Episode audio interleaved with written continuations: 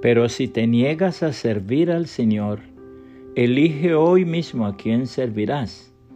¿Acaso optarás por los dioses que tus antepasados sirvieron del otro lado del Éufrates? ¿O preferirás a los dioses de los amorreos en cuya tierra ahora vives? Pero en cuanto a mí y a mi familia, nosotros serviremos al Señor. Josué 24:15, nueva traducción viviente. ¿Quién hizo la mejor decisión? David Livingstone, el famoso misionero y médico escocés, tenía un hermano muy talentoso. Solo se sabe de él que alcanzó grandes metas en la vida y al morir dejó una cuantiosa herencia calculada en medio millón de dólares, aparte de una suma igual en seguro de vida. En el momento de la vida cuando David Livingstone y su hermano deberían decidir aquello a que se iban a dedicar en este mundo, éste, según sus propias palabras, decidió ganar dinero y triunfar en la vida.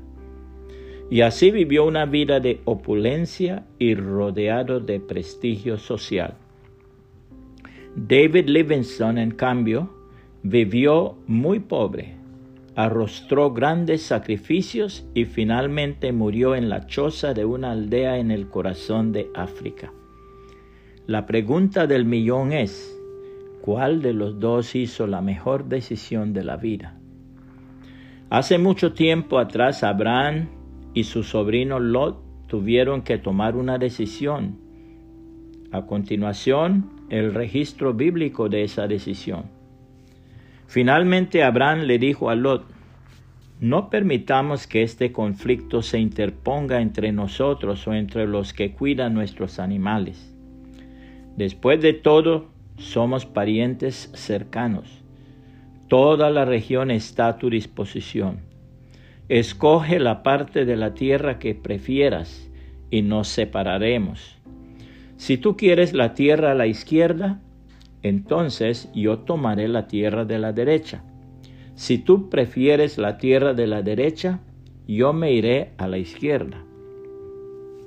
Lot miró con determinamiento las fértiles llanuras del valle del Jordán en dirección a Zoar. Toda esa región tenía abundancia de agua, como el jardín del Señor o la hermosa tierra de Egipto. Esto ocurrió antes de que el Señor destruyera Sodoma y Gomorra. Lot escogió para sí todo el valle del Jordán, que estaba situado al oriente. Se separó de su tía Abraham y se mudó allí con sus rebaños y sus siervos.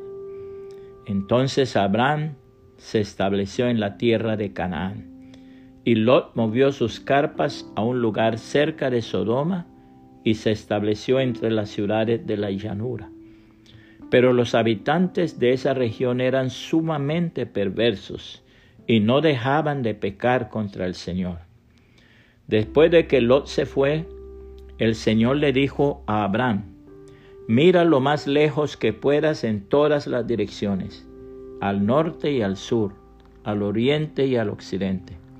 Yo te doy toda esta tierra, tan lejos como alcances a ver, a ti y a tu descendencia como posesión permanente. Y te daré tantos descendientes que, como el polvo de la tierra, será imposible contarlos recorre toda la tierra en cada dirección, pues yo te la entrego. Entonces Abraham mudó su campamento a Hebrón y se estableció cerca del roblero que pertenecía a Mamre, y allí construyó otro altar al Señor. Génesis 13, 8 al 18, nueva traducción viviente. Puede compartir esta reflexión y que el Señor Jesucristo le bendiga y le guarde.